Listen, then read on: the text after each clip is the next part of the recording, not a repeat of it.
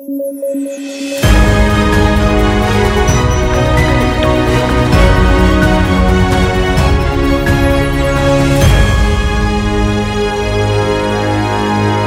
¿qué tal? Soy Alexandra Ames, aquí en Debate a través de sudaca.pe, como siempre, junto a David Rivera y Pablo Abenzac, eh, compartiendo y analizando las noticias más importantes del día y evidentemente pues el día de hoy eh, todos nos hemos concentrado en el tema electoral, se ha estado discutiendo los resultados, el análisis de una encuesta em, que algunos confían, otros no, pero son datos al fin y al cabo y la gente está necesitada de datos para generar discusión y saber qué está pasando y cómo se va a reconfigurar eh, el clima electoral en estos días y la intención de voto de, de, los electores, ¿no? Entonces, es una semana muy tensa, son días muy tensos. Eh, y, nada, bueno, ¿cómo, ¿cómo la han visto ustedes, David, Paolo? Igual que tú, con, con harta ansiedad, este, con la cabeza totalmente en, los chats de WhatsApp donde hay discusiones sobre quién es mejor, cuál es el mal menor, sobre el tipo de cambio que hoy día ha caído con, con este rumor de, ¿no? De esta encuesta que se ha difundido, el tipo de cambio se ha metido una bajada tremenda. Este, y nada, eh, igual siguiendo las tendencias, ¿no? Podemos pues, digamos, podemos comentar las tendencias más no los resultados que se conocen por WhatsApp. Pero dicho eso, un punto rapidito y es que lo que está pasando ahora nuevamente demuestra que las encuestas deberían estar permitidas hasta dos días antes de las elecciones, porque igual circulan, terminan siendo un bien privilegiado, este, cuando deberían ser un bien público. Sí, sí, eso, eso, sí es cierto, porque muy poca gente eh, entiende que finalmente la encuesta le va a llegar a unos cuantos miles de personas, quizás no a más personas, y esos cuantos miles de personas tienen una información que, digamos, los pone en una posición, como tú dices, de privilegio, ¿no? Ahora, ojo, un comentario chiquitito, claro, hay que ver tendencias, es importante ver tendencias, pero hay que tomar en cuenta que son tendencias muy cortitas, ¿no? Porque están todos, han estado todos siempre dentro del margen de error, por decirlo de alguna manera, unos un poco más, unos un poco menos, ¿no? Sí, pero también me pareció un poco irresponsable, por ejemplo, que se difunda una, una encuesta eh, a medias, ¿no? En donde luego ellos han tenido que aclarar y decir, no, no es, es no son, no son, es oficial, pero no son los datos eh, finalizados al 100%, ¿no? Entonces, me parece una irresponsabilidad también este, promover encuestas así a medias porque porque genera más incertidumbre, pero en todo caso hay mucha expectativa respecto a lo que va a pasar mañana eh, con la encuesta que tampoco se puede publicar, pero que seguramente va a correr por, por redes sociales con nombres de comidas, de canciones, todavía hay gente que está sugiriendo canciones, ¿no? Entonces, igual lo, lo, lo vamos a saber, pero creo que es importante ir eh, pensando en las, en las tendencias que hay, ¿no? Creo que estos días son días en donde todo se va reconfigurando, como digo, y, y y, bueno, la gente está ansiosa, sobre todo los que no han decidido su voto y aquellos que están acostumbrados de alguna manera a hacer un voto estratégico, ¿no? Aparentemente hay una inclinación de que pueden haber ahí dos candidatos eh, conservadores, ¿no? Más allá de si son los ambos de derecha eh, o de izquierda o los extremos de izquierda y derecha, creo que finalmente eh, la ideología conservadora me parece que se está imponiendo un poquito. ¿Cómo lo ven ustedes? El Perú es un, es un país conservador, creo yo, ¿no? Creo que hemos sido siempre uno de los países más conservadores de América Latina. Seguimos siendo uno de los países más conservadores de América Latina. No creo que sorprenda que las opciones que están posicionándose cada vez más arriba eh, sean las conservadoras. Este, yo quiero hablar un poquito de Pedro Castillo. Pedro Castillo antes incluso del silencio electoral de encuestas, ya venía subiendo y tiene toda la pinta de ser esa tendencia que nadie ve, como la del FREPAP y UPP en las elecciones congresales. Esa tendencia del voto no limeño en absoluto, absolutamente eh, regional y muy rural, este, que digamos no suelen medir las encuestadoras a tiempo y que termina creciendo en los últimos días de silencio de encuestadoras y yo no descartaría ya que Pedro Castillo se esté perfilando para pasar a segunda vuelta. No me estoy refiriendo a ninguna cifra en específico que se pueda haber filtrado. Creo que Pedro Castillo tiene todas las condiciones, incluso más condiciones que Verónica Mendoza, no como candidato, porque como les he dicho, creo que Verónica Mendoza es la mejor candidata junto a Keiko de todo el pelotón, pero sí como propuesta de discurso para pasar a segunda vuelta. Creo que la izquierda regional conservadora reivindicadora de ciertas banderas que la izquierda limeña, más eh, como le llaman, caviar, no reivindica como primeras banderas, este, tiene mucho más arrastre en votos y además eh, es como mucho más honesta, ¿no? Es decir, es una izquierda que no anda maquillando nada, básicamente. O Pedro Castillo te dice directamente y te da a entender directamente lo que quiere hacer.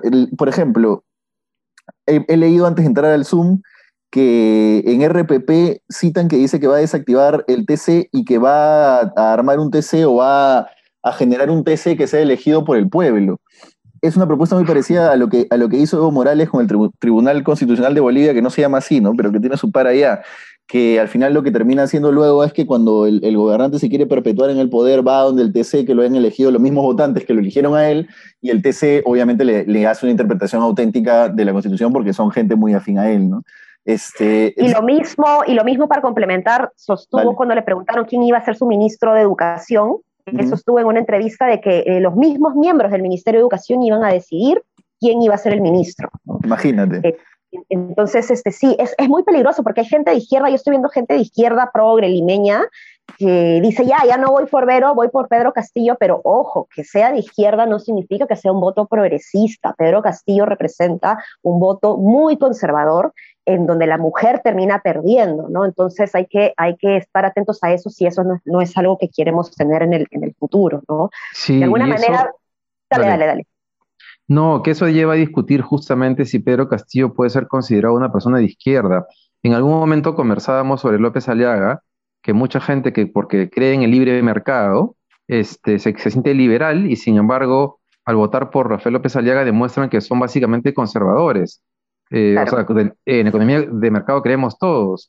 Y, y justo hoy día Rocío Silva Esteban puso un tuit que dice, la izquierda debe ser antipatriarcal, defender a las niñas de embarazos forzados y luchar en contra de todo tipo de discriminación, sexo, género, clase, etnia, yo qué sé. Una izquierda machista, homofóbica, que dice defender valores conservadores, no es izquierda, es fascismo. Y yo insisto en que en verdad Pedro Castillo y Rafael López Ayaga terminan pareciéndose muchísimo y claro, los que van a votar por Castillo se sentirán muy diferentes al votante de López Aliaga, pero hay que contarles de que se parecen un montón, que su única diferencia es cuánta intervención del Estado debe haber, debe haber en la economía. Esa es la única diferencia, después son muy parecidos.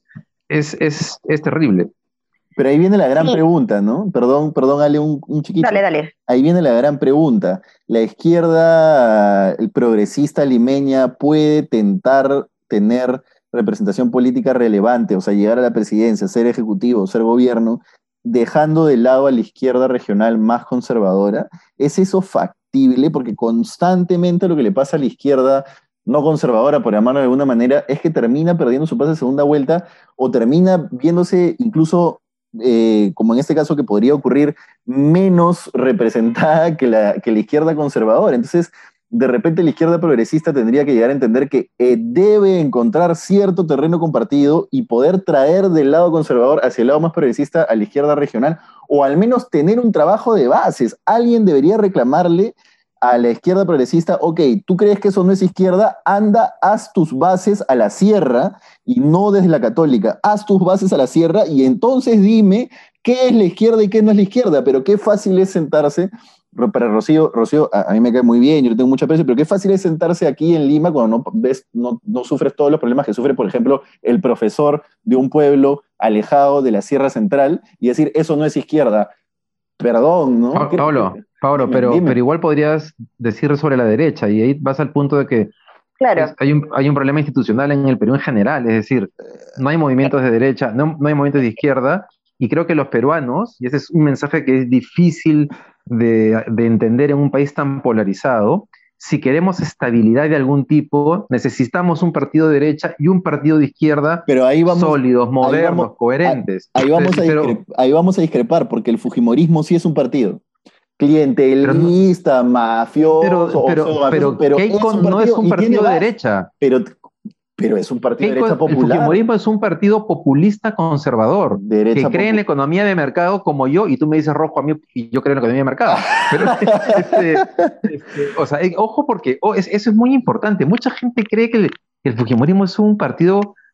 Este, yo espero, yo quisiera solamente dos cosas: que Keiko gane para que la gente se dé cuenta de cuál es la verdadera filosofía del Fujimorismo, y que Castillo, gane para que la derecha se dé cuenta de cuál es la verdadera izquierda radical. No, ¿por qué no deseas eso, David? No, no, no, no quiero, no quiero. Solamente digo, me gustaría que se hiciera un videojuego como en 3D así, que te pusiera tus lentes y llevarte al mundo este, en el futuro para... Esto podríamos hacer el lunes, después de las elecciones, ¿qué les parece? Un, un análisis contrafactual ahí, este, de los dos escenarios, cómo sería, ¿no? Pero, pero bueno, sí, mira, eh, Paolo, eh, lo que pasa es que los principios de alguna manera de la izquierda lo que dicen es proteger al más vulnerable, ¿no? Entonces ahí le doy la razón a Rocío Silva Santisteban, no siempre coincido con ella, pero ahí le doy la razón en el sentido de que, de que grupos vulnerables se van a ver afectados por un partido de izquierda y eso es una aparente contradicción en un, partido de izquierda hoy, del siglo XXI, ¿no?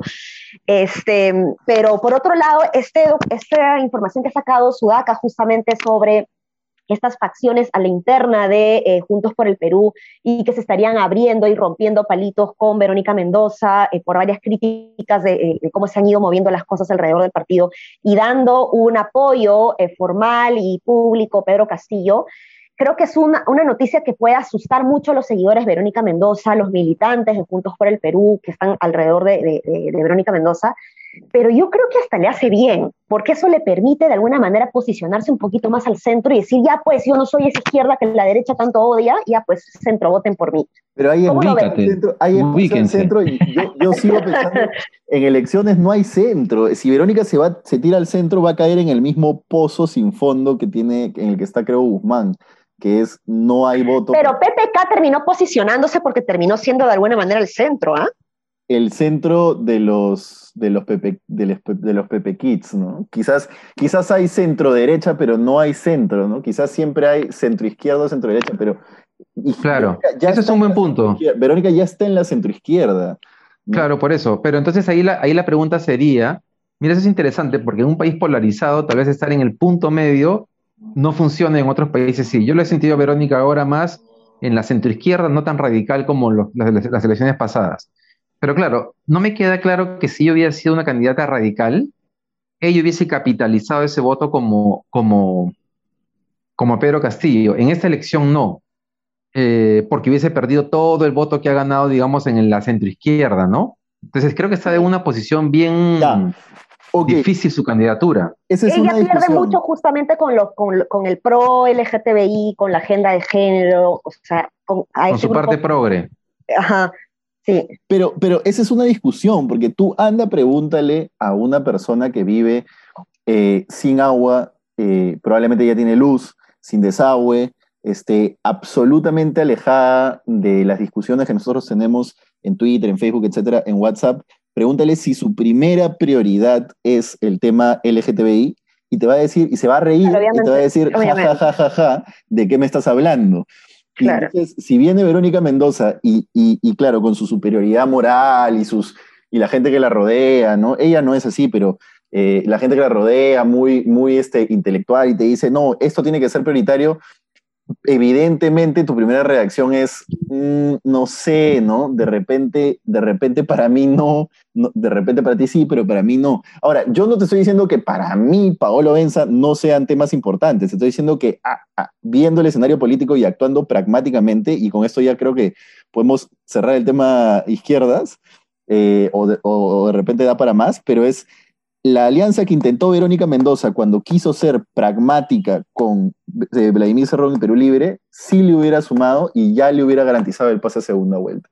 Creo, hubiera tenido que sacrificar un montón. Bueno, pero creo a ella le empezó a ir mejor en febrero cuando dejó de hablar de, la constitución, ¿no? Y empezó a hablar de temas puntuales como oxígeno, este, salud integral, ¿no? Entonces, eh, creo que, que, le ayuda mucho también esos mensajes más concretos pero me parece que eh, termina de, beneficiarle esta ruptura eh, dentro de Juntos por el Perú, porque es esta, gente que todavía, este grupo electoral que todavía no ha decidido su voto, eh, puede, puede ver en ello una, una, posibilidad interesante en tanto sean el resto, de izquierda o no, o de derecha, conservador, creo que hay un progresismo ahí que se encuentra justamente en, el electorado que aún no ha decidido su, su voto.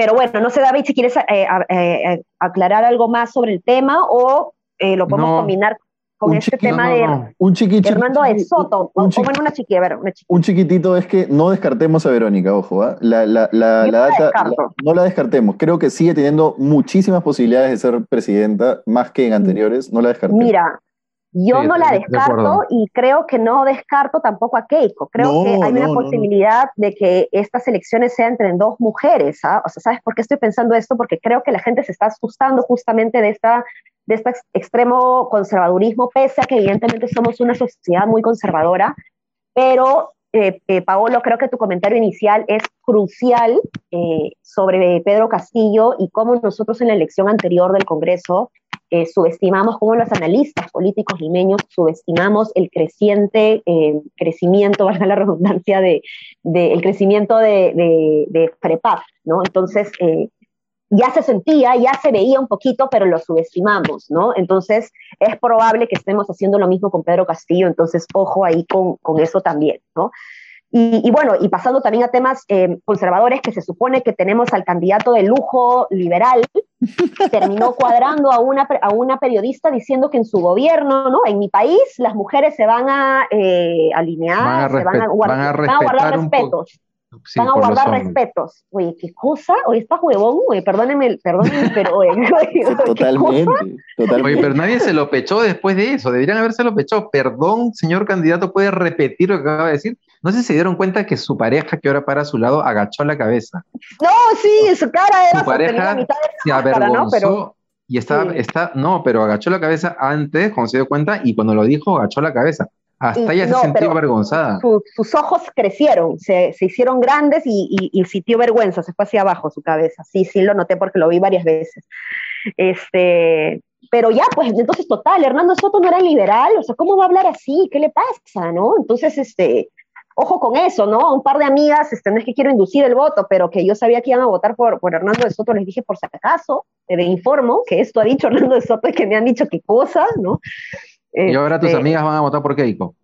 Por, por la claro. y ahora por Keiko, exacto. Bueno, en fin, vamos a ver cómo, cómo van las cosas. Mañana vamos a tener eh, novedades seguramente, eh, así que tómense una valeriana y hoy día estoy como si hubiese tomado 10 tazas de café, pero he tomado en realidad 10 tazas de valeriana y nada. Pero así van a ser estos días seguramente, así que tratemos de, de, de guardar la calma un poquito también. Vamos con fe. Vamos con fe. Un abrazo a todos y todos. Y todos. Hasta a todos mañana. y todos. A las mujeres no. chao, chao, chao. chao, chao.